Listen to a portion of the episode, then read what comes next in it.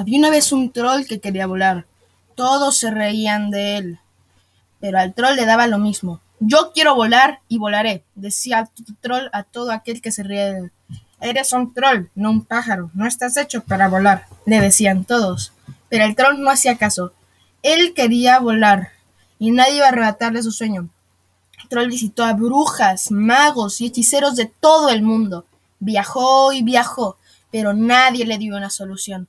Como nadie conseguía hacerlo volar, el troll decidió construirse unas alas de madera, pero no funcionaron.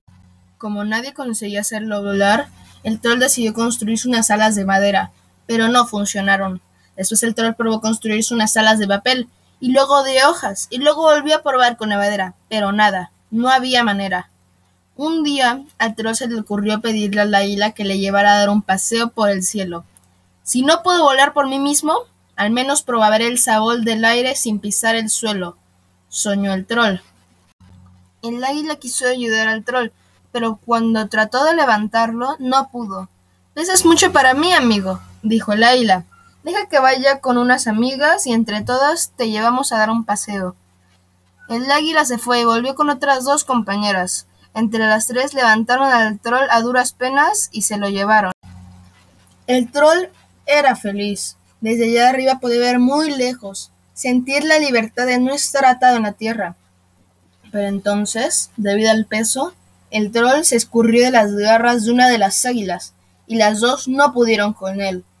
El troll se precipitó al vacío y cayó al suelo. Uf, menos mal tengo cabeza dura, dijo el troll sin poder moverse.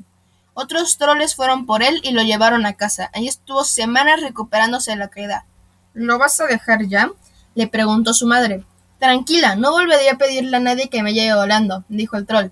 Estoy perfeccionando el diseño de mis alas.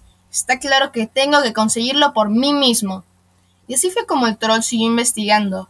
Si lo consiguió o no, no es lo importante. Lo importante es que él continuó buscando su sueño, trabajando para lograr lo que más deseaba y que por el camino aprendió muchas cosas buenas.